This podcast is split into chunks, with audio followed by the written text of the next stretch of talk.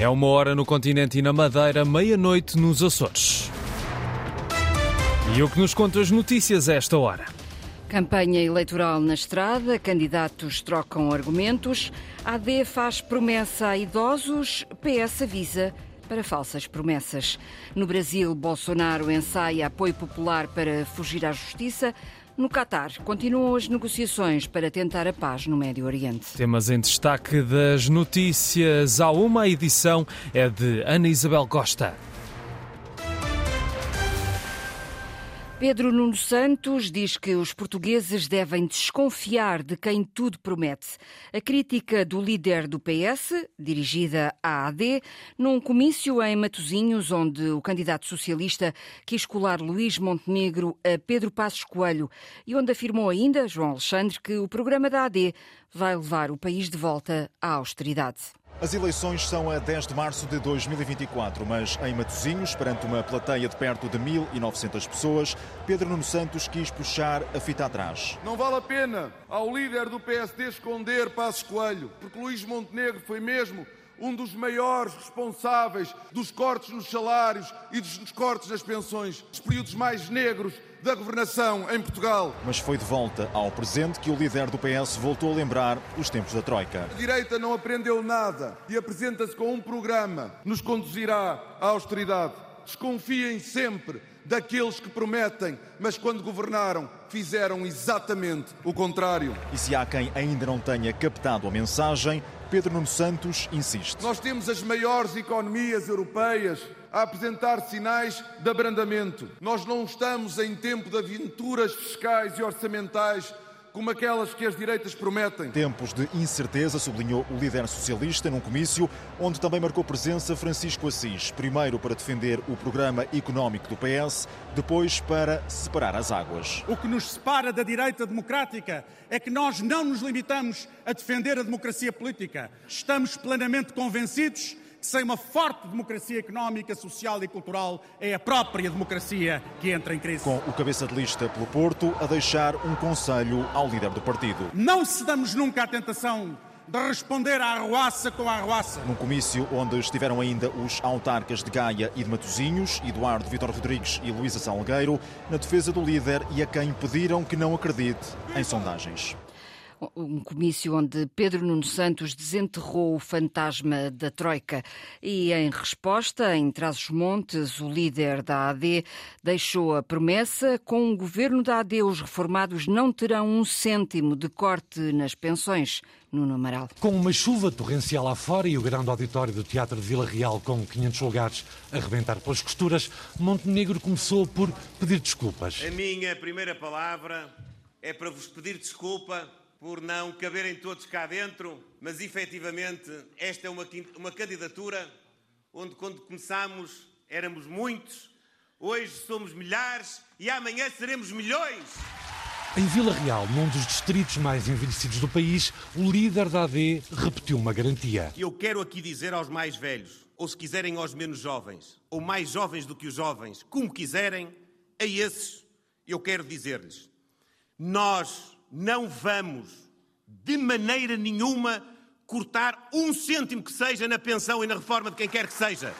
De maneira nenhuma! Montenegro diz que, além da saúde, do emprego, da educação, a agricultura é uma das apostas estratégicas da candidatura ou de um futuro governo AD. Nós, apostando na agricultura como setor estratégico, vamos potenciar a atividade económica emprego e fixação de pessoas. E por isso repetiu Montenegro. A agricultura é estratégica para o desenvolvimento do país. E contribui, disse ainda ao líder da AD, além de outros planos que tem para fixar os jovens no interior do país a promessa da AD eh, de que não vai cortar um cêntimo às pensões dos reformados. Em 2002, o distrito de Vila Real, ou em 2022, melhor, o distrito de Vila Real elegeu três deputados do PS e dois do PSD. Rui Tavares eh, definiu o LIVRE como a esquerda do futuro, a esquerda dos direitos, da Europa, da ecologia e acredita que a esquerda está a crescer. A palavra esperança foi a mais presente nos discursos da festa comício no Teatro Tal Itália, em Lisboa, a que assistiu a jornalista Sandy Gageiro. Um comício que acabou em festa na pista de dança. Vamos fazer a festa porque nos vamos dar coragem E a coragem traz confiança. E a confiança traz esperança. Esperança foi a palavra mais ouvida nos discursos da noite. Camaradas, este é um discurso breve, mas é um discurso de esperança. Que a esperança vença o medo. Como é que transformamos toda esta desilusão em esperança? Falou-se de biodiversidade, igualdade de género, saúde, segurança social, trabalho e tempo. E a marcar o tom da número 2 por Lisboa, Isabel Mendes Lopes, confiança na esquerda. E os debates mostraram bem quem é que se consegue sentar à mesa, falar, discutir ideias e chegar a consensos. Também outro tom, o de ataque aos extremismos, para que não se volte atrás, defendeu Teresa Mota, cabeça de lista por Braga. E é precisamente em face dessas sombrias possibilidades que devemos apresentar a esperança no futuro e que devemos festejar a democracia. Festejemos então. Jorge Pinto, pelo Porto, destacou a importância de chegar às pessoas. Se queremos que a esquerda ganhe as eleições no dia 10 de março, temos de ser capazes de falar ao coração das pessoas. E a encerrar, Rui Tavares falou contra o ódio. De cada vez que quiserem levar a agenda para a divisão e para o ódio, nós vamos trazer a semana de quatro dias. Nós vamos trazer a herança social. E fez um apelo aos militantes. Se em conversas alguém tiver dúvidas, digam o seguinte: lembrem-se nós somos o país que fez a revolução mais bela do mundo. Discursos curtos, um comício a terminar em festa, a dança a marcar o arranque oficial da campanha do Livre. E do Livre para o PAN, depois do Teatro Tália para a Rua, onde o PAN fez este domingo à tarde uma calminhada.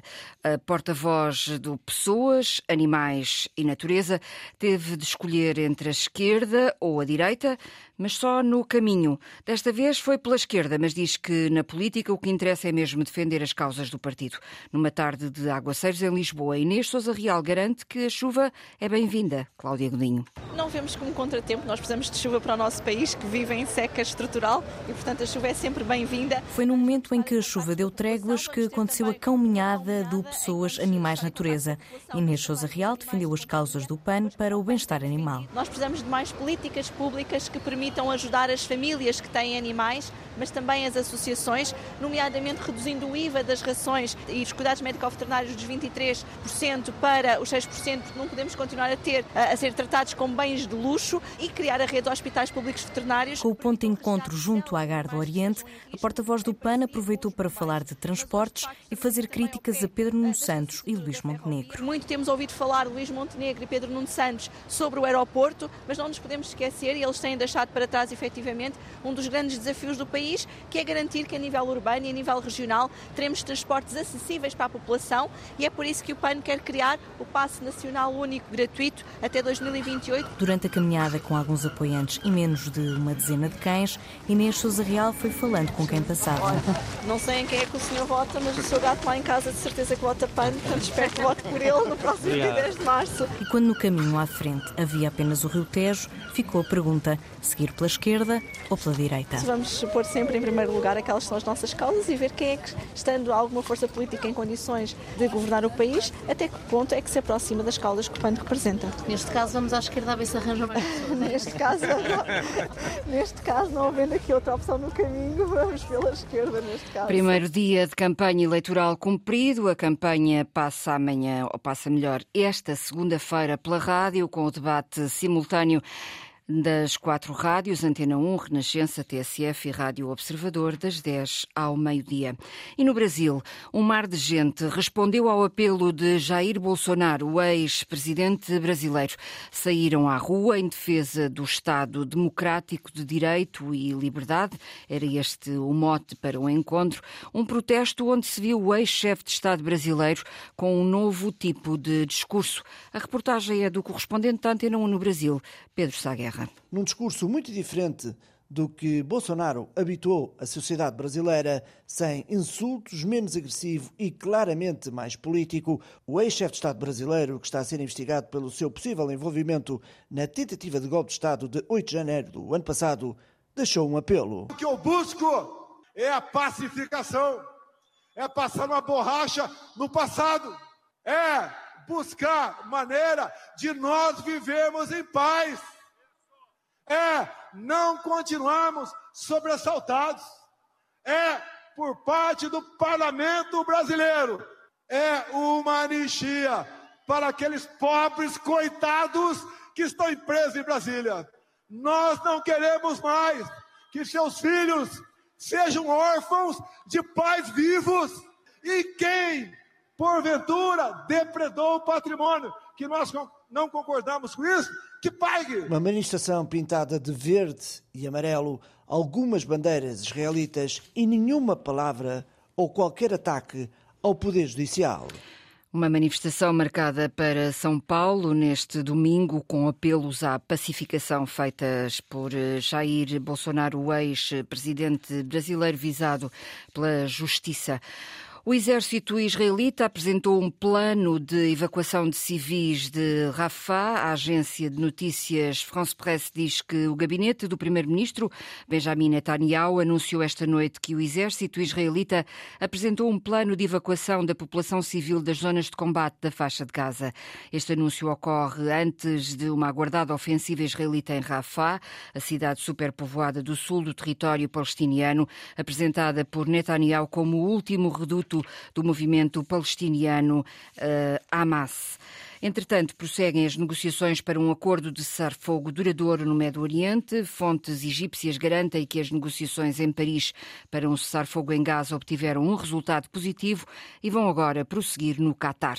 O acordo inclui, numa primeira fase, a libertação de 30 reféns detidos pelo Hamas desde o ataque do grupo a Israel a 7 de outubro, em troca de 300 prisioneiros palestinianos das prisões israelitas. Os Estados Unidos também admitem que as negociações estão bem encaminhadas. E a fechar o futebol, 23 jornada da Primeira Liga, o Benfica termina como líder isolado após golear o Portimonense e beneficiar do empate do Sporting com o Rio Ave, apesar de os Leões ainda terem menos um jogo para jogar mais longe do título e do acesso à Liga dos Campeões.